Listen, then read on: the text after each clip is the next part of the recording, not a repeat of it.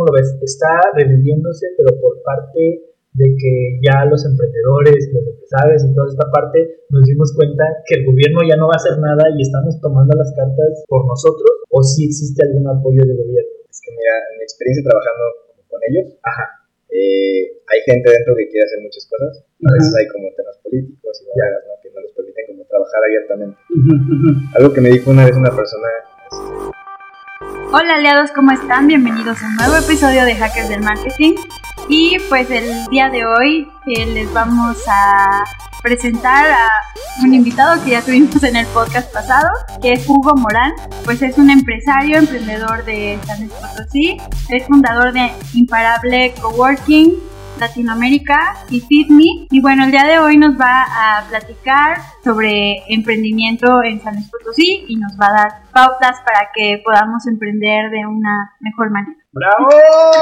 ¡Bravo, Hugo! Oye, Hugo, ¿por qué te dejamos ir, Hugo? Bienvenido. Apenas iba a continuar la fase de que hace un tiempo que no los veía. sí, ya sé, ya Gracias por venir de nuevo. No, pues encantado otra vez de estar aquí y platicar un poquito más de emprendimiento, que es algo que me encanta. Excelente, Hugo. Oye, cuéntanos un poquito más de FitMe, qué es, dónde encontrarte y cómo, cómo poder acceder a él. Ok, FitMe es una startup en la que estoy trabajando actualmente, soy cofundador, soy yo, Emilio, saludos Emilio si lo escucha. Eh, lo que buscamos con FitMe, o la misión principal es activar a las personas. ¿no? Eh, no sé si ustedes pasa que hacen ejercicio y gimnasio como que, como que no es lo mío. Ajá. O a veces Está de hueva. Aburre. Alerta, comiendo palomitas. Ya sé. o te pierdes porque no sabes o no hay buenos entrenadores. Sí, o sea, a lo mejor puede ser que te tocó una experiencia en un entrenador que no te motiva, no te hace caso. Ajá. Entonces, justo buscamos que FitMe sea una experiencia. O no quieres salir contigo, me han contado. y luego. casos de acoso. Pero no entremos en detalles. Nos van a censurar. Si le ponen live explícito a esto. Sí. Sí, hazlo como quieras. Entonces no hay problema. Sí. Entonces, justo lo que buscamos es que la gente se active, ¿no? Que practique un deporte que le guste. Ahí metemos clases de, eh, de danza, de calistenia, defensa personal. Entonces, buscamos que sea variado. Ujú. También tú puedes organizar eh, un partido de básquet, un partido de tenis, si quieres ir al Tangamanga. Padre que está muy Padre, está de moda. Entonces, tú puedes también organizar como actividades. Eh, ahorita estamos en, como reconstruyendo la aplicación que vamos a lanzar. Por ahí estuvimos teniendo pues, varios meses de probar eventos, de estar organizando. Y pues nos ha ido bastante bien, ¿no? Con la gente les ha gustado bastante.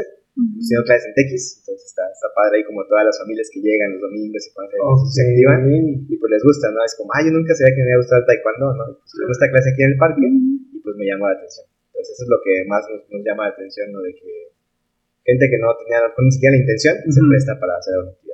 ¿Y FitMe es como una Ah. aplicación o es como.? Sí, es, una plataforma, ahorita está nada más como... Como una red social para... Lo podríamos llamar red social, es como Ajá. un punto de encuentro. Es un Ajá. punto de encuentro, una plataforma digital donde tú te puedes dar de alta este, ¿Como entrenador o como.? como entrenador o como persona que quiera asistir. Entonces ahí ahorita estamos, como les digo, haciendo como el rearmado de la aplicación. Estamos ahorita, suspendimos algunas clases por lo mismo. Y también aprendimos cosas, ¿no? Del tema de emprender es validar, equivocarte Sí, y aprender sí, un montón sí, más, sí, ¿no? Entonces, aprendimos cosas de trabajar con los entrenadores que estamos mejorando, Ujú. este, pero ahí se pueden dar de alta y cuando demos de todas las clases, pues pueden empezar a participar. Ok, ¿y es con su- suscripción? Sí, ¿eso? ¿O eh, es gratis? Ah, Son las dos, de hecho, pagas, puedes pagar por clase o puedes hacer eventos como gratis. ¿no? La gente que organiza eventos normalmente son gratis y cuando es con un entrenador que ya tiene experiencia y que te va a enseñar cómo, hacer ejercicio correctamente, ya tiene un costo. Y puede variar desde Ujú. 50 pesos hasta 100 pesos. Ok, mira, pues, Ah, súper bien. Entonces, por ejemplo, si yo soy o practiqué taekwondo 13 años, yo, yo me pongo para quien quiera recibir una clase gratis, yo voy y me, me ofrezco. Claro, exactamente. Entonces ya lo organizas desde Fitmeet y ya puedes este, ponerlo ahí este, Muy bien. en tu lugar. ¿no? Algo que buscamos mucho es el tema de seguridad. Sí. Entonces, solo se, se pueden hacer en puntos específicos, por ejemplo, el Parque Tangamanga, ¿no? o lugares que sean públicos, que sean seguros, lo validamos. Entonces, buscamos eso también es como clave. Sí, el panteón del Saucito a las 12 no. Sí, no, no la idea. No, no la acepten esa No la acepten. Ok. clase de, de oscurismo. Sí, de- Ocultismo podría ser, amigo. Mente tiburón, mente tiburón. Vamos a agregar Sí, este- güey. temas culturales. Exactamente, diversos, otros, Diversos varios. y otros. Ok, y bueno, cuéntanos un poco de, de Imparable. Este, ahorita, ¿qué, ¿qué, está haciendo? Bueno, bueno, nosotros conocimos a Hugo, uh damos contexto. Eh, gracias, pues, a Imparable, si no me equivoco, que es un coworking. Era. Este, ¿qué onda? Cuéntanos la, la historia que pasó. Fue como era un coworking donde ibas a reservar un espacio para trabajar y luego vino lo de la pandemia y pues fue de los negocios que fueron más golpeados, ¿no? Este, cuéntanos cómo viviste esa, esa etapa y, y, ahorita qué, qué, está pasando justo, con Imparable. Justo eso es como bien importante el tema del interno, como adaptarse. Sí. Eh, como mencionas, Imparable Coworking nace en 2016 y, este, y es un espacio de coworking, los que no saben, es una oficina compartida, hay muchas empresas que vamos a trabajar ahí, compartimos recursos desde el tema de recepción, espacios comunes como para capacitaciones, eh, salas de juntas, etcétera, etcétera la idea es que ahí se juntan muchos emprendedores y se detonan como estos elementos de creatividad para poder intercambiar eh, pues, contactos o conocimientos. Eh, imparable en 2020 cierra puertas debido al tema de la pandemia. Por ahí teníamos dos sucursales aquí en San Luis. Eh, nos estaba yendo como muy bien en temas de estar generando emprendedores, planes, trabajamos con universidades, con gobierno a nivel municipal, estatal, federal. Y estaba haciendo un show de ruido, ¿no? Por esa parte.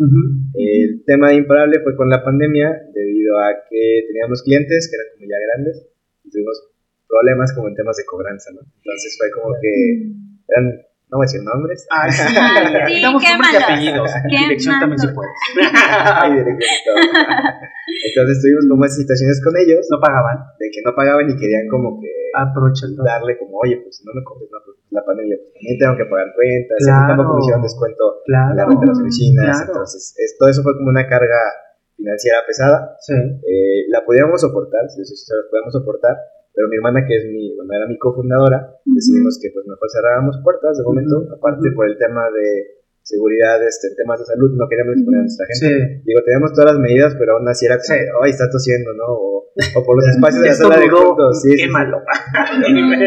sí, que todos Sí, que estaba así como que, ay, no sé qué vaya a pasar. Digo, ya habíamos hecho como un análisis de que esto iba a durar tres años al menos, y sabíamos que era para largo.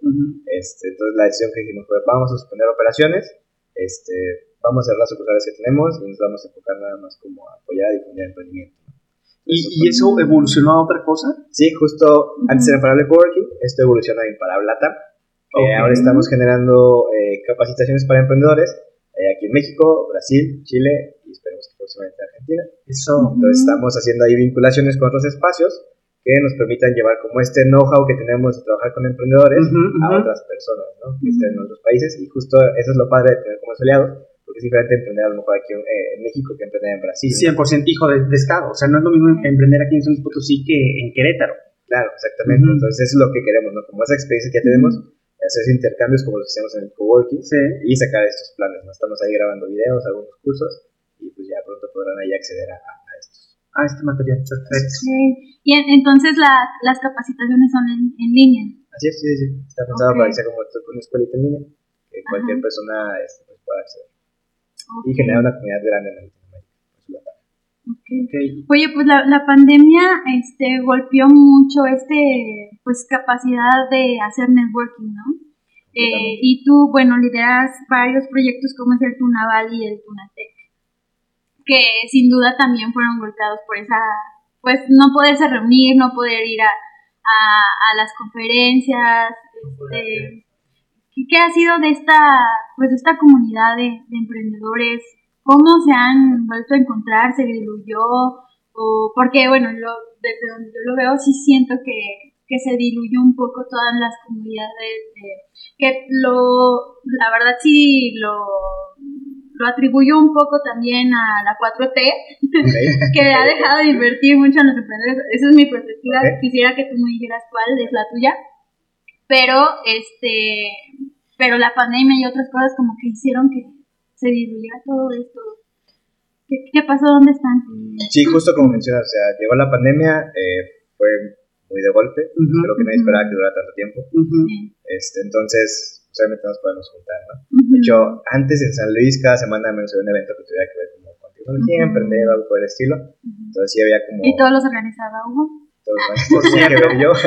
o tenía que ver algo ahí. No, no todo, pero sí estamos como muy metidos como Sí. imparable, ¿no? Entre todos los eventos que sí, había. sí, sí. Entonces sí, antes había un montón de eventos y Las cosas. Focus Nights. Focus Night, por ejemplo, que ahorita ya tiene rato que se organiza. El año pasado se hizo una, pero es como otra vez más espaciado. Por lo mismo, como dices, dentro de Tunavale había muchas comunidades eh, que tienen que ver con emprendimiento. Ujú. Eh, obviamente, al llegar la pandemia, pues no podemos juntarnos. Se hacen como modelos híbridos. De hecho, tuvimos ahí un Tunatec. Eh, Tunatec es un congreso de tecnología que antes hacíamos siempre en sedes y era, pues era no voy a decir como súper masivo, pero pues iban de 500 a 1000 Sí. personas. ¿no? De todas partes, De así todas partes, era como a nivel regional. aquí. Ujú. Entonces, eh, obviamente, no se puede hacer igual. Y lo hicieron online. Lo hicimos online. ¿Y qué tal les fue? Nos fue bastante bien, pero obviamente es una experiencia completamente distinta. De Sí. hecho, Ujú. experimentamos con el metaverso, hicimos un espacio virtual donde la gente se podía conectar, pero otra vez temas de tecnología, eh, ocupas una computadora más o menos buena, buena conexión a internet, entonces no todos se podían meter, no estábamos restringidos. Y por ahí, este, pues lo mismo se replicó en los eventos de las comunidades, ¿no? Se intentaban hacer en línea, pero a veces también era complicado y a veces nos tocaba, ¿no? A mí me tocó hacer imparable un evento donde teníamos cinco personas conectadas, ¿no? Pues, de tener Ajá. 30, 40, 50, Sí. a cinco pues sí pega como emocionalmente. Sí. Entonces sí, obviamente está súper golpeado el tema de emprendimiento. Ahorita está medio empezando a retomarse.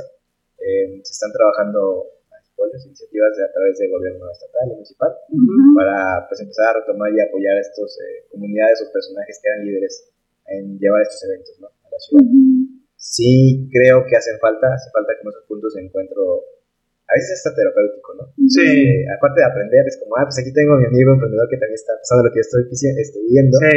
y pues te ayuda a echarle más ganas, ¿no? A Sí. seguir. Entonces sí, sí es importante que, que la gente se reúna en comunidad. Ok. Ok. Y entonces, bueno, ahorita te, te tocaba el punto de, de que de la 4T que ha, ha golpeado el emprendimiento. Yo pienso, la verdad. A pesar de Muy que soy válido, afín, la claro. verdad. A pesar de que soy. Quisiera. Soy la corcholata. Muy bien, Diana. Otro patrocinador que se nos va. Este, ¿qué, ¿qué opinas? ¿Qué está pasando con, o sea, es una per- em, percepción de nosotros? O es una realidad. ¿Qué está pasando con, cuál es tu lectura del emprendimiento aquí? en Creo que antes estaba como muy como centralizado, o sea, había como un ente que, por ejemplo, INADEM, justo, entonces Ujú. este, era como el ente que te dirigías y ahí te, como te mandaban a otros lados, ¿no? Ujú. Creo que sí hay apoyos, yo soy de la idea que sí, por ejemplo, está el programa de jóvenes construyendo el futuro, básicamente te pagamos tus empleados, no tienes que pagar nómina tú. Entonces hay como ese tipo de, de iniciativas, hay muchos apoyitos, pero el tema es un tema de comunicación. O sea, la gente no sabe que existen, no sabe que hay programas. Eh, por ejemplo, igual aquí a nivel como municipal también está el Instituto de Emprendimiento y mucha gente ya sabe que existe. Ujú. La coordinación de emprendimiento. No. Están haciendo como actividades, Ah, ok. ¿no? Entonces creo que hay un tema de comunicación ahí en Ujú. la parte de gobierno. Sí hay cosas, pero no le están llegando a la gente que le debe de llegar, ¿no? Ok. Tengo la idea de que el emprendimiento es un lujo, al menos ahorita aquí en San Luis. O sea, Sí. tienes que estar conectado para enterarte de las cosas que están pasando, ¿no? Pero si no estás Ah, conectado, ok. no te enteras de las posibilidades o los proyectos que a los que Ah. te puedes sumar, ¿no? Ujú. Entonces, por esa parte de que sí es un lujo emprender. Corrupción, amigo, dilo con todas No, tus no, corrupción, no. Tráfico de influencia. Oye, ¿y qué opinas tú de las cámaras? O sea, por ejemplo, por no decir nombres, como. Coparmex. Sí, ¿qué onda con las cámaras? ¿No están muy alejadas de...?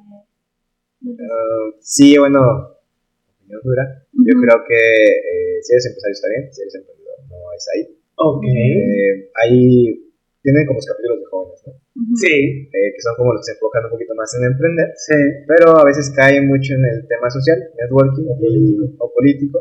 Entonces Ujú. eh, se ocupa más que eso, ¿no? Eh, también me ha tocado ver muchas comunidades eh, que son como muy wellness y que ah, súper bien y que tú, este, te vamos a enseñar de cómo organizar tu oficina para que te vaya mejor tus ventas. Entonces está padre, está El bien, Feng ¿no? Entiendo, sí, Feng Shui, lo entiendo y está bien, digo, a lo mejor como quien desarrollo para personal todos, está ¿no? bien, Pero- ajá. Ujú. pero faltan más temas técnicos, ¿no? Como Administrativos. sí, pero ¿cómo hago mi declaración anual? No, O, lo económico. O lo o ¿Cómo vendo? ¿Cómo cobro? ¿Cómo ¿Cómo cobro? vendo?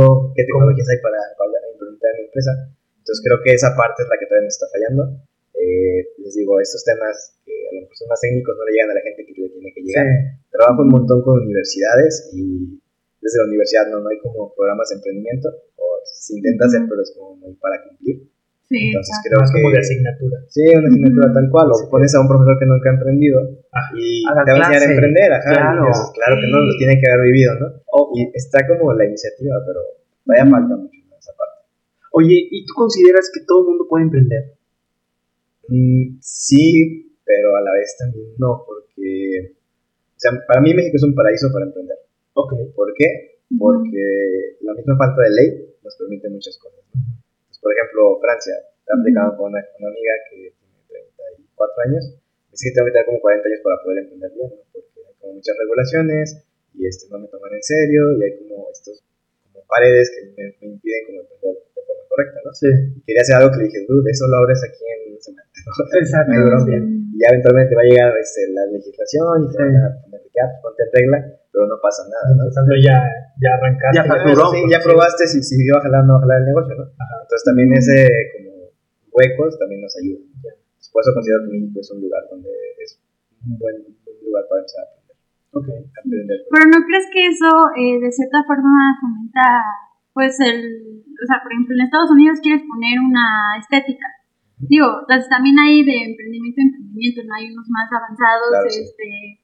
Como más, este, no de oficio, sino más, este, pues de un nivel, no sé, de universitarios emprendiendo, ¿no? Pero, por ejemplo, en Estados Unidos, si quieres poner una estética, tienes que tener, este, un certificado hasta para eso, ¿no?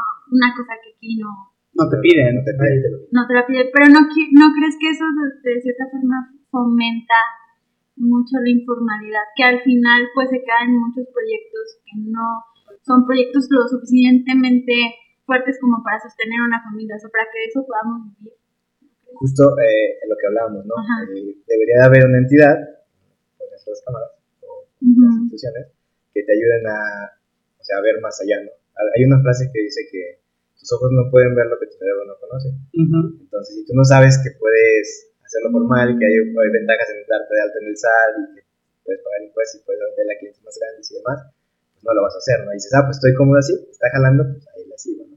A ver, otra vez la frase, ¿cómo? Que tus ojos no ven lo que tu cerebro no conoce. Entonces, es, es eso, ¿no? Entonces, a lo mejor, pues yo nada más sé que, ah, pues mi changarrito y es lo que yo conozco, pues no sé que puedo hacer una franquicia. Ujú. que Exacto. puedo pasarlo en línea, ¿no? O que puedo hacer campañas de marketing, que puedo hacer estas herramientas que ya Ujú. existen, o que puedo contratar a Parabellum para que nos ayude a vender más. ¿no? Ujú. Entonces, Ujú. todo ese tipo de cosas, pues, si no la conocen, está, está complicado. ¿no? Y es parte de profesionalizar. Eh, como dices, hay mucho informalidad en el emprendimiento, hay que profesionalizarlo más. Eh, hay gente que ahorita está como metida intentando hacer las cosas, pero pues falta más, ¿no? Todavía falta más coordinación y con la pandemia pues sí vimos como varios países para atrás. Ok. Este, bueno, dijiste que, mm, mm, bueno, que se ha disminuido el emprendimiento y mencionaste al INADEM. ¿Crees que antes lo hacía bien? O sea, ¿crees que necesitaríamos un... O sea, Mañana neta. se queda vos sin trabajo, güey. Que me tuve que mudar de país. Gracias, hackers del marketing. No, sí, o sea, ¿crees que necesitamos algo parecido? ¿O qué necesitamos para emprender chido? ¿Qué necesitamos para aprender O chido? sea, es, ¿qué que, sí está faltando? es que creo que va desde lo personal. O sea, Ujú. tú puedes tener todas las herramientas y claro que te va a ayudar, pero pues va a depender de ti, ¿no? De que realmente quieras hacer las cosas bien, que te estés informando, que estés educándote, eh, que escuches ese tipo de podcast, que aprendas más cosas, que te conectes con cierto tipo de Agarra más personas. palomitas. Dos palomitas te ganaste. Nada más. Solo Por la dieta. por la dieta. Entonces, es importante, ¿no? Creo que independientemente de si está el, instituto, ¿no? Pues va a depender de la persona. Es como la gente, ujú. otra vez fitness, ¿no? Que quiere hacer ejercicio. Aunque no tengas el club eh, deportivo super cool, pues si tú quieres ejercicio, pues vas a salir a correr a tu cuadra, ¿no? O sea, dar la Sí. a la cuadra. Pues depende del emprendedor, es completamente. Sí, obviamente creo que si tú, por ejemplo, proyectos sociales, ¿no? si tú pones una cancha de fútbol en una colonia donde no hay como tantas cosas que hacer, va a haber muchos futbolistas, ¿no? Porque Ujú. están las herramientas y los van a usar. Ujú. Pero al final de cuentas depende de cada persona. Ok. Entonces creo que, o sea, sí es importante que existen esos puntos como de, de la semana del emprendedor que había. Muchas veces se prestaba igual como para hacer tranzas o cosas así, pero había Sí. gente que sí realmente la aprovechaba, ¿no? Sí. Había gente que sí iba y conseguía proveedores, yo mismo iba y me la vivía viendo conferencias y todo. Entonces va a depender de cada persona. Fíjate que parte de esto es lo que decías hace rato, ¿no? Que preguntabas, me preguntaba Diana si es que el gobierno no está haciendo, o más bien, su chamba. más bien lo que decías de que estaba muerto, pero ahorita de un año para acá, o de 2022 para acá, como que se está reviviendo esta parte del emprendedor o del emprendedurismo. Emprendedurísimo. este, ¿Tú piensas, o bueno, en tu ver, cómo, cómo lo ves? ¿Está reviviéndose, pero por parte de que ya los emprendedores, los empresarios y toda esta parte nos dimos cuenta que el gobierno ya no va a hacer nada y estamos tomando las cartas por nosotros o si existe algún apoyo del gobierno? Que mira, en mi experiencia trabajando con ellos, Ajá. Eh, hay gente dentro que quiere hacer muchas cosas, a veces hay como temas políticos y ¿no? que no les permiten como trabajar abiertamente. Algo que me dijo una vez una persona este, que creo que es importante es que el gobierno está para potenciar, no para resolver. Entonces creo que tiene que ser la iniciativa de parte de los empresarios, los emprendedores, de la sociedad, de las personas. Y el gobierno la puede apoyar. Nos pasó con Tonatec eh, queríamos hacer un congreso, no teníamos como recursos, primero llegamos y ya, pues va a ser para 100 personas, ya, Entonces, luego llegamos y va a ser para mí. Ah, ok, me interesa, porque hay como un interés como político. Sí. O sea, me puede ver más gente. Ajá. Este, entonces, pero salió iniciativa de parte de nosotros, ¿no? Independientemente del que salga su loguito o algo, pues nos están apoyando con recursos o con ciertas prestaciones para poder llevar a cabo. A veces sí, sí, sí por ejemplo, ese tipo de, de, cosas. Entonces hay que proponerles, ¿no? Sí. La idea es proponerles, no va a salir como completamente de ellos. Y otra vez, muchas veces, como con los profesores, hay gente que está ahí metida y que no sabe del tema, pero quiere ayudar, ¿no? tiene buen corazón, quiere hacer las cosas bien, pero no tiene el conocimiento para poder hacerlo. Pues creo que eso es lo que está pasando ahorita. Hay como más que hay que buscarlos. Hay que buscarlos completamente. Sí, sí, sí. 100%. Y les digo, a veces está como esta mala percepción de que, ay, pues voy a ir Sí, sí es cierto, hay cosas que son verdad, ¿no? Pero también dentro hay gente que quiere Oye, y siguiendo con el tema del emprendedor, tres valores o tres cualidades que hayas observado de las personas que tienen en, común que quieren emprender. Ok, yo creo que resiliencia es la primera. Ok. te pega duro la vida, pero igual sigues y sigues y sigues. Es como la. No Sí. Fighters. Sí, exactamente. La resiliencia. Ser como muy curioso, estar como siempre buscando, ok, ¿y cómo funciona esto? Y acá cómo es, ser como muy preguntón. Ok. También es bien importante. Y creo que la creatividad. O sea, ser creativo es básico para poder estar igual pasando como los, los obstáculos que te van saliendo como emprendedor. Digo, ustedes lo saben, ¿no? A veces hay... Un poquito, más o menos. hay que pagar nóminas, ¿no? Sí, Entonces, sí. ¿cómo me las ingenio para pagar las nóminas? Entonces, esa es parte de, ¿no? También. o sea, resiliencia, creatividad y... Curiosidad. Y curiosidad. O sea, no importa que no tengas un peso en la bolsa. Ni contactos. Justo. De hecho, hay, hay, algo, hay algo que es bien importante. Este, yo te soy de la regla de equivócate rápido, equivócate barato. Entonces, ¿has escuchado la frase de fake it until you make it? Sí. Ajá. Yo soy mucho de esa frase, pero no en el sentido, ¿no? Entonces, yo lo que hago normalmente... La ley de la atracción para la que nos estén escuchando. algo, algo así, pero eso es como más como, como de los 80. Sí, sí, Ya se, se, escucha más cool. Amiga, ya tengo 40 años, tengo paciencia. okay. Y luego justo esa es como una regla que yo aplico, es como no gastes lana hasta que no veas que puede ser un negocio. Exacto, sí, yo también. Entonces, ok, vamos a hacer una página de Facebook de que voy a vender crepas, la voy a lanzar y a ver cuánta gente me pide crepas. Y ya me di cuenta, ah, pues me pidieron 10 personas crepas, ¿va? Pues puede existir negocio en un día. Entonces, es como irlo checando, ¿no? no el error que más ¿Ya has tenido algún... Ah, sí. El error que más okay. cometen que más han cometido los emprendedores es que siempre voy a gastar un millón de pesos en hacer mi restaurante y hago mi concepto sí. según yo super pregón y con sí, no sé quién. Lo sacas y adivino. y llegas hasta un millón. hasta un millón, ¿no? Sí, y también tenga el ojo de los traspasos, porque he notado mucho en ah, redes sociales. Sí, por algo está traspasando. Exacto, de entrada, ¿no? O sea, de entrada. Nadie va a deshacerse de un negocio que hace. está dejando dinero. Nadie deja la gallina de huevos.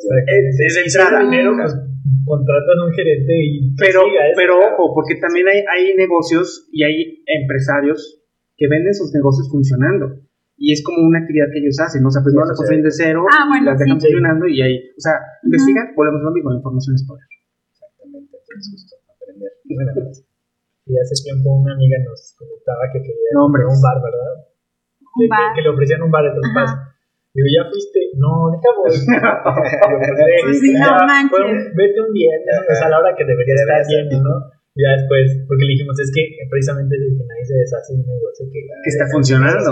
O sea, primero revisa los números y ya después ve lo de... Porque luego también Pero, hay negocios muy bonitos. Bueno, también, pero pues bolsa. ya sí, ya de perdiz te interesas un poquito en ver a ver cómo está desde las entradas, o sea, los números, Ajá. porque luego también hay mucha fachada que de negocios que se ve que o pareciera que dejan mucho dinero y resulta que Sí, Que siempre, ¿no? ajá. Entonces, pero sí, totalmente confirmo. Es lo que comentábamos en, en- creo que en un podcast pasado de, de De de una dinero. amiga que puso un pues la verdad es que se gastó todo su dinero y sí le invirtió, Claro. pero luego en cosas no prioritarias, por ejemplo, que estuviera El baño el bonito. baño estaba hermoso. O sea, el baño Sí, tenía, tenía decoración así, unas bolas. Diamante así, incrustado. Cla- casi, casi. Te limpiaba cuando terminabas y todo. Ajá, Claro, pero, pero pues no, o sea, no le invirtió así como que en un que así, de lo que al producto. Claro, tener un bueno. Justo eso también es importante, que cuando vas a empezar un negocio, ¿qué es lo que te va a distinguir? ¿no? Y Sí. Eso es lo que más es tener. Una propuesta de valor. Exactamente. Por ejemplo, hay taquitos que vas y están bien de local, y es como, hay un cacho medio de sentarse. Pero Ajá. están deliciosos, Sí, ¿no? Y la gente sigue yendo porque ese es su valor. O, bueno, Sí. para los que estamos aquí en San Potosí, son muy famosas las tortas de registro. Que hay como seis locales juntos. Y todos están llenos. Generalmente alguien con un dedo de frente dice, bueno, pongo un sucursal aquí, pongo un sucursal del otro lado del, del pueblo, y otra así. No, este restaurante los tiene a la vuelta todos. El carrito, un local y el otro local. Y todos. No, de las patrocinadoras. Ya estamos cambiando, estamos, buscando a la gente. Oye, yo tengo una duda desde el, desde el otro eh, capítulo y es, ¿cómo salieron los nombres de Tuna Valley, Tuna... ¿Quién fue el Pues, creativo? San Luis Potosí, Tunas. No, ¿Tú lo hiciste? ¿Tú hiciste? Sí, o sea, sí y no. Haz de cuenta que Tuna Valley ya había existido antes, era como una ciudad enfocada como startups, Ajá, y organizaban eventos. Ajá. Cuando empezó los Focus Nights y todo esto. ajá. Eh, después, no sé qué pasó, y como que se separaron y ya como que no se movía tanto. ¿Y te robaste el niño? No, yo no decía la gente que le estaba como haciendo, ¿no? Dejaron vencer el dominio. Aproveché Esperé a las 12.1 y lo- comprar por 10 años. Eso, ¿ves? Esas son las historias que nos motivan a seguir adelante. Movimiento puro y duro. No. ¿Tienes otra pregunta? Sí, ¿qué opinas de, bueno, se dice mucho, creo que ahorita ya no aplica tanto, todavía hay gente que dice que emprender es una moda y de hecho platicábamos en un podcast pasado de, de que, no sé, hace cinco años sí se consideraba el boom como un boom. ¿Tú crees que es una moda? Creo que más que una moda es como un estilo aspiracional, ¿no? Vemos Instagram y vemos de que, ay, sí, ya me compré mi jet, ¿no? Empecé vendiendo Entonces es como muy aspiracional y obviamente hay mucha gente que es falsa. Entonces, pues te venden esa idea de que, pues, para que te vaya chido es. Te voy a dar el curso para que. Para- Venden cinco días. De gorditas. Entonces, eh, sí creo que es más bien como muy aspiracional.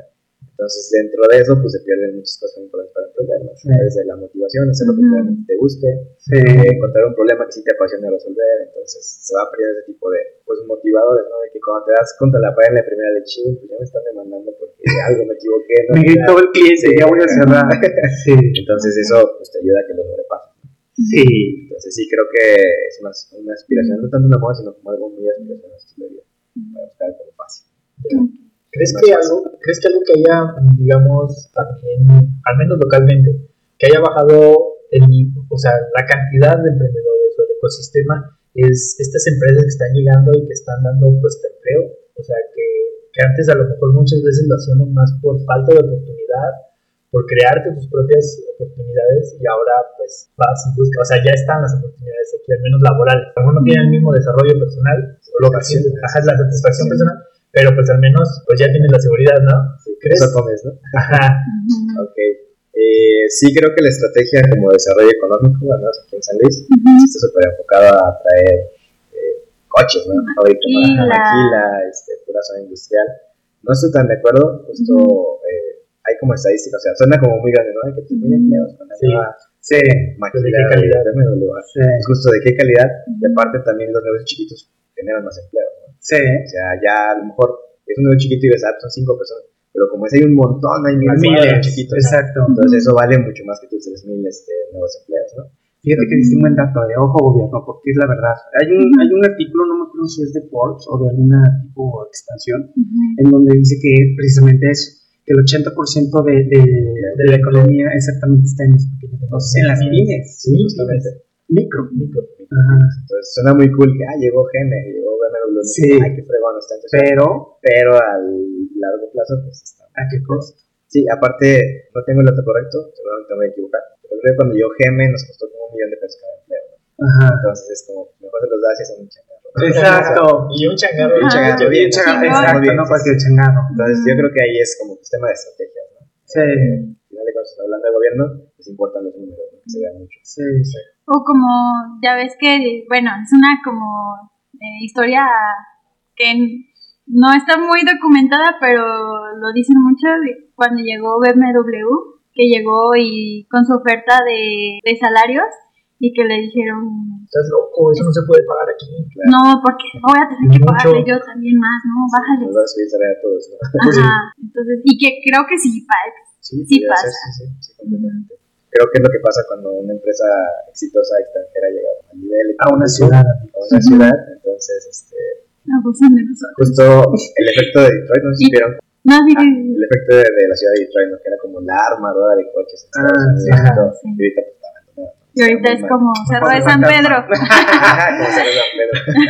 Justo se llama capital golondrina, ¿no? Entonces, como capital que llega, está un rato como generando, pero cuando ya no me conviene, pues Adiós. vamos rápido, muy fácil.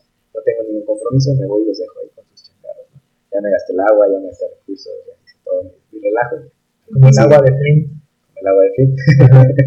¿Qué es eso? Eh, es un lugar de, de, de Michigan, ¿verdad? Donde el agua está muy contaminada. De hecho, hasta la- le podían prender un cerillo y salía, encendía, ajá, se encendía el agua. O sea, sí, está cañón. Sí, entonces estaba muy difícil. Y pues era una comunidad de, es una comunidad donde principalmente hay personas de color negro y entonces este, los medios de comunicación no les dan aire, entonces están, están muy situación. Y porque el Estado, como se le fueron todas estas armadoras, se quedó en quiebra.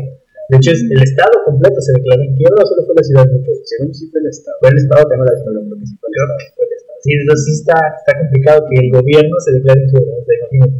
Sí, no, pues, está fuerte. fuerte, sí, sí, justo pasa eso, ¿no? O sea, sí tenemos las empresas, está padre y pues generan empleo, no sé, Sí. a lo mejor va a generar empleo si alguien no va a servir, pero también es está la incertidumbre de, ok, en el futuro, ¿qué va a pasar? Porque Sí. estado a otro lado. Exacto. De hecho, justo en la pandemia hubo un tema como el cierre de plantas de GM, Ajá. pues había miedo, ¿no? Había Sí, miedo de que, se van pues, ahí. aquí Ya cuando se cerran los monstruos, sí, o sea, ajá. De que están produciendo a la mitad, entonces, Sí. ¿qué onda, no? Sí. Pues no se va Sí, solo eso, se va toda la infraestructura que está detrás, todas las empresas que están medio proveedores. Ujú. Sí, es, es frágil.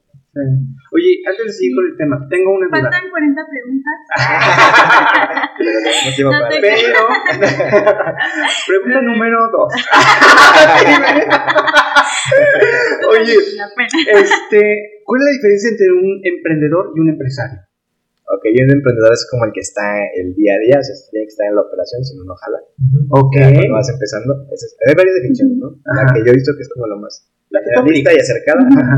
Es esa, ¿no? Un emprendedor está en el día a día en la operación, es pieza clave, y si no está, pues se cae el negocio. No voy a trabajar, no abro un changarro. Y un empresario es alguien que tiene una estructura ya más elaborada, que igual si fallece, pues va a seguir estando en la empresa, no iba a seguir operando porque hay directivos, hay cadenas de mando, hay toda una estructura de proveedores, todo organizado.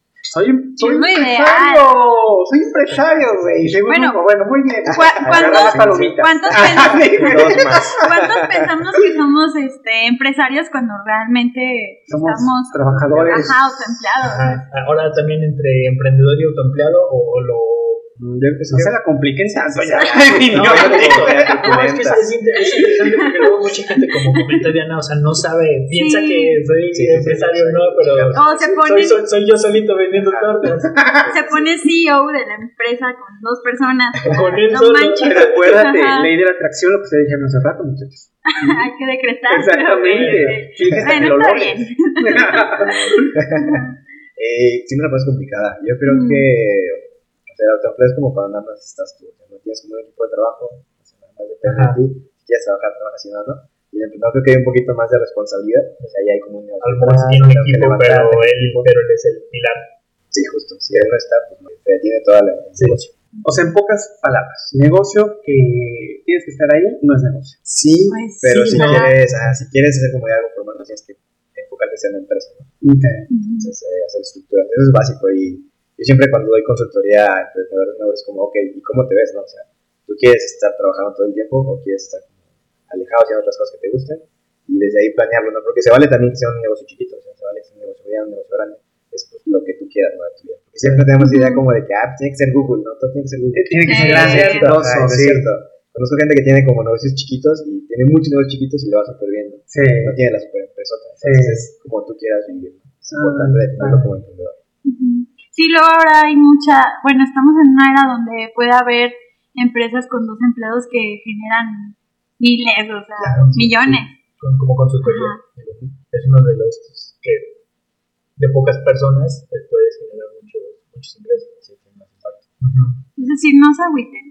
Ustedes pueden Este, llegar, Y de, de, Sí, sea, no se construirlo fijen tan- como ustedes quieran. Exacto. ¿no? Sí. pero háganlo, es lo Pero importante. Oye, ¿y tú qué opinas de los influencers? ¿Son, ¿Ellos son pymes? ¿Son emprendedores? ¿Son... Ay, complicado. Pues yo creo que son como medio mini televisoras. ¿no? como generan contenido y pues ahí pueden generar otro tipo de oportunidades. Porque ellos, son, ellos sí dependen de ellos. O sea, nadie más puede hacer su chamba. Bueno, Yo digo que serían como artistas. O sea, Sí, son cuentas como el que canta, ¿no? O sea, hace sus presentaciones y ahí cobra. O sus discos. Pero realmente no es una empresa. O sea, pero por ejemplo, Luisito Comunica. Igual saca sus hamburguesas, saca cuántas. hamburguesas. A lo Pues mejor ya, Ah, ya pero A lo están. mejor no lo opera, no lo organizó, pero aprovecha esa como fama que tiene para generar negocios. exacto, pero o sea, que se utiliza como influencer, o sea, como ese networking que hablábamos, Justo Ajá. es networking. ya tiene su, es conocido, a voy a ir a verlo porque pues, me cae bien Luisito Comunica y voy a dar sus hamburguesas. Claro. Pero realmente no es porque a lo mejor ofrece algo diferente. Sí, o sea, pues justo eso, no tiene la confianza de la gente, lo monetiza. Exacto. Entonces creo que por ahí va. Que la otra vez estuve leyendo, ¿sabes cuánto ganan esos fulanos? Cientos de miles de pesos. O sea, así el, el más pedorrín, como 500 mil, 600 mil pesos al mes. Y a veces solo de plataformas. O sea, Ajá. todo lo que eso. sí. Ajá. Pues estamos, Sus, nos equivocamos. apari- Sí, sus apariciones. Nos equivocamos, hay que quitar una ropa. Pues por eso ahorita todo, talento. quiere, todo el mundo quiere ser youtuber. Hay que subir video de esto. Ah, sí, sí, claro. Hay que hacer OnlyFans. Bien proyectado de yo, güey. de- OnlyFans de hackers de marketing. Denos seis meses para ponernos en forma y claro que sí, con mucho gusto. Con Sí, Fitme, sí, ay, todo es lo networking. podemos lograr, yo. Todo es networking. ¿Qué otra pregunta de las 44 que nos De los 44 que nos No, es un faltan. poquito, no te creas. ¿eh? No, bueno, quis- bueno, quisiera que nos contaras, bueno, como estamos en este tenor, este, que nos digas, o sea, ¿quién, de qué emprender en San Luis Potosí, ¿dónde ves como que áreas donde Nicho. podrías decirle a la gente que todavía no emprende, que está ahí con una espinita, dónde piensas que hay oportunidad? Ahorita dijiste que había mucho talento en San Luis y que hay muchas empresas que salieron de aquí que están, están rompiendo. ¿Cuáles Claro, son? eh, es que va por el tema de tecnología, ¿no? Creo que cuando tienes a internet, negocio está como en internet, tu mercado es el mundo. Ujú, Entonces creo que tenemos que enfocarnos más a eso, a negocios no tradicionales, sino como a hacer como aquí la base, pero de aquí podemos mandar a diferentes lados. O sea, por ejemplo, tiendas de ropa, papel línea, productos en línea. Conozco una línea muy buena que puede ser Pero ella vende cremitas y eso, bálsamos para la cara y todo eso. Y los distribuye y le va súper bien. Claro, sí, sí. Sí, justo como buscar ese tipo de negocios que nos permiten ser flexibles y que no sea solo el mercado local. Que también el mercado local, ustedes saben, es difícil, mercado es muy complicado. Eh, tiene también sus ventajas porque te permite hacer que si jala aquí, pues jala lados. ¿no? Ya. Sí, de hecho hay, una, hay un refrán Ah, sí. en, en el, en el bajo mundo que dice eso, o sea, pon tu negocio aquí y si ves, ya hiciste en todos lados. De hecho, bueno, yo vi este, en, cuando estaba en la carrera, que aquí probaban muchos conceptos musicales. O sea, cuando hacían que la rocola Coca-Cola. Ok. y Este, ay, ya estoy viejita. ¿Te acuerdas cuando Pero- fuimos a la, tú fuiste al concierto que fuimos aquí en el 20 de noviembre, ¿no? Sí. Que vino Cabá y todo. Ajá, estaba muy bueno. Amigos, tenemos cinco años, amigos, entonces. Ah, ahí, en ese tipo de conciertos, San Luis Potosí era pu- punta de lanza de probar aquí conciertos. Sí, o sea, si prendías al público potosino, Ya. prendías toda la República y América Latina. Porque somos muy difíciles. Una población complicada, ¿no? Sí. Eh, entonces, sí, o sea, realmente yo creo que ese, ese es como el secreto, no, no quedarte como en lo local, sino Ujú. empezar a pensar un poquito más global. Oye, ¿y hay más emprendedores o menos emprendedores después de la pandemia? La lógica diría que son más. preguntas, ya de la contrátame. Periodismo de investigación. Yo creo que la lógica sería que hubiera más, porque hubo como pérdida de empleos, entonces la gente tiene que sacar dinero de A lo mejor son empleos como formales.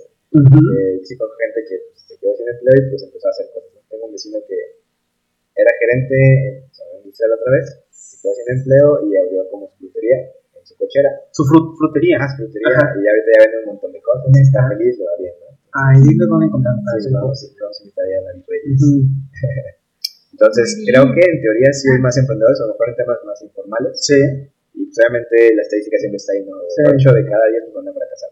Entonces, eh, si hubo más emprendedores, obviamente muchos fracasaron. Que pues bueno, de las necesidades pues nacen las oportunidades de las crisis, más o menos.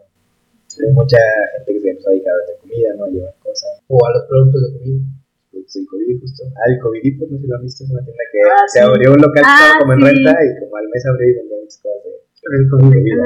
Entonces, ahí están las oportunidades. ¿Todavía existe o yo creo que Sí, no? yo creo que Como sí. ahorita ya todo esto está bajando. bajo la demanda. que- Pero sí, también hay negocios de oportunidad, ¿no? Que son por tiempos y que hay que saber ese jugo a este momento, que porque también no sabías, a lo mejor el COVID se acababa en dos meses, ¿no? Y él decidió arriesgar Claro. y abrir su negocio.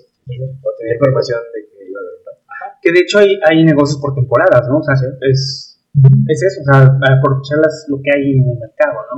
Sí, justamente, por ejemplo, nos vamos a las playas y muchos negocios que abren nada más para cuando es temporada alta y luego Sí, sí. Y por eso más les hace el año, sí.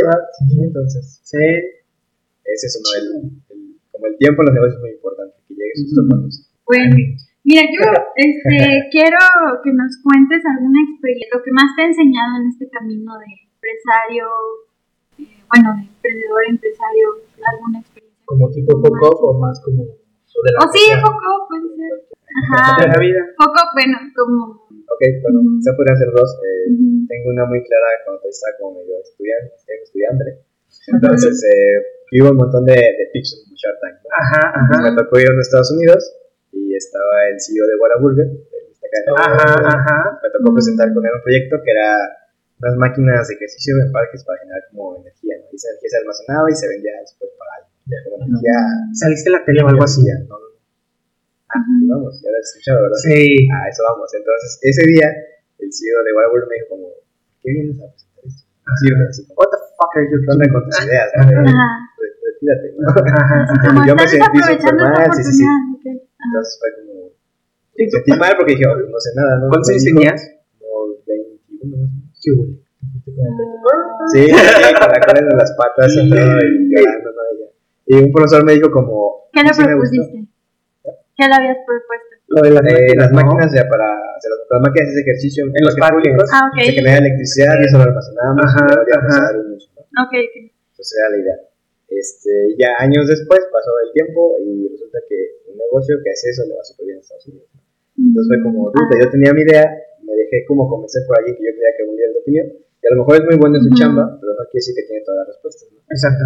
Igual me he conocido gente que le funciona invertir en Uber y dijo, no, no está chido, no lo que funciona, te equivocaron. ¿no? Entonces a veces porque una persona esté como en una posición eh, Económica. o en un puesto alto directivo, no quiere decir que tenga todas las respuestas. ¿no? Sí. Se equivocan. Exacto, somos humanos, a fin de cuentas. Claro, y tienes una expertise diferente a esto. Ujú. Entonces, eso es como una lección importante que, que tuve por ahí.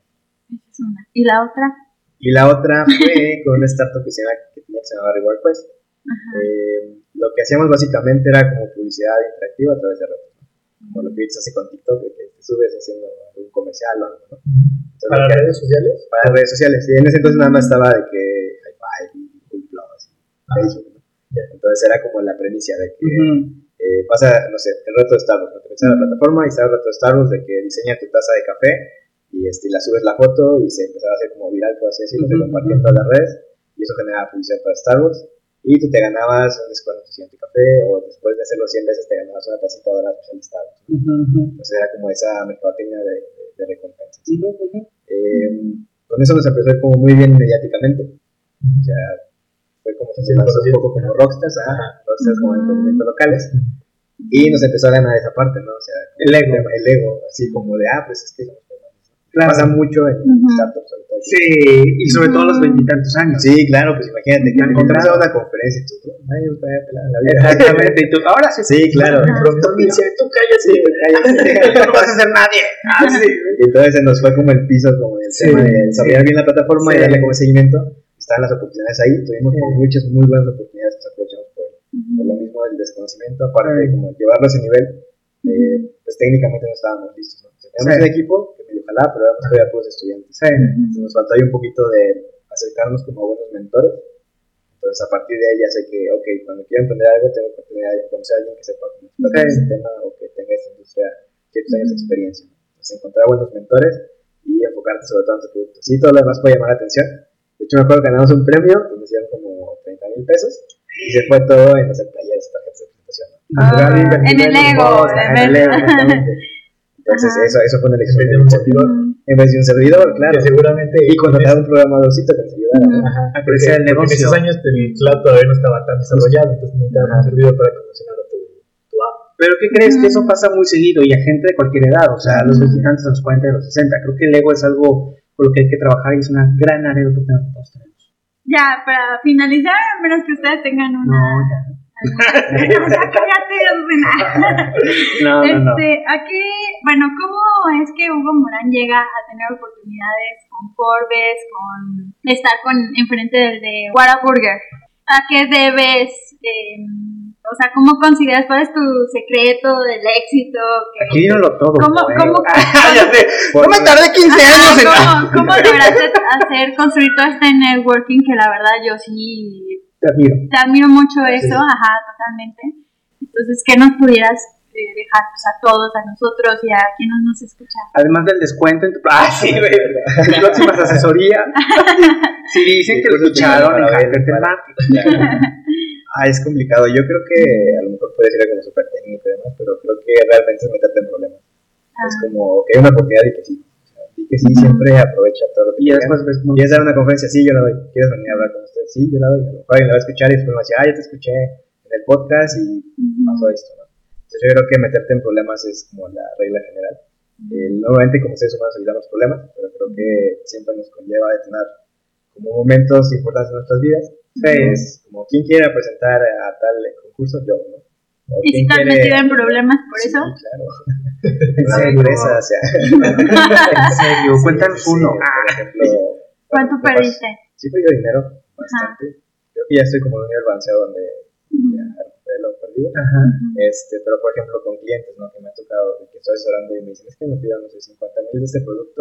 Y digo, sí, acéptalo, no hay bronca.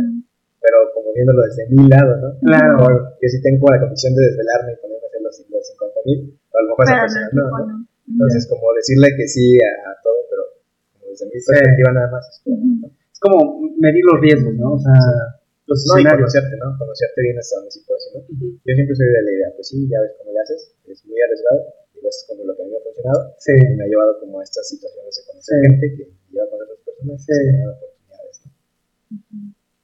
Entonces, eso, métanse en problemas. Con meterse en problemas, digo, ¿son literal problemas o también este, más como vas por la parte de salir de tu área de confort? Sí, va como también por la parte circulatoria de confort, este, Ponerte situaciones, situaciones que que te retan y se te llevan a encontrar soluciones. justamente sí, o sea, tú mismo obligarte, ¿no? Saquen esa casa en club de golf con alberca. Ya verán cómo- Ya después verán cómo la pagan. ¿A esos casos te refieres, amigo Rodo? Ah, Iba a decir una grosería. Ay, ay, siempre. La de, la de mi amiga, Sí, tú di que sí, ya después ves en qué palo te montas. papá. También, también, mano, Puede pues es que ser. todo es networking, man, o sea, y hay que generar confianza. Bien, necesario hacer. Exactamente. hay que ser aventado. Pero no tanto como van a escuchar. Bueno, obviamente Hay no que- ponerte tu vida en riesgo y cosas así, ¿no? Sí. Obviamente la casa, pues sí. Bueno, aliados, pues muchísimas gracias por escucharnos a nombre de toda esta producción que hacemos posible cada martes llegar esta información. Les agradecemos. A nuestro invitado de lujo, nuestro Gracias. primer invitado, muchachos. Un aplauso, Morán. Qué invitado, la verdad es que nos lucimos. Sí. Entonces, pues, Por la ventana. Yo soy Edgar Herrera. Yo, Rodolfo Castillo. Yo, Diana Méndez. Hugo Morán. Y nos escuchamos en el próximo podcast de Hackers del Marketing. Nos vemos. Muchas gracias. Cuídense, síganos en nuestras redes sociales. Y también a Hugo Morán. Les dejamos el enlace. Gracias. Bye. Bye. Muchas gracias. Pueden saber más de nosotros y escuchar todos nuestros episodios en parabellum.marketing diagonal podcast.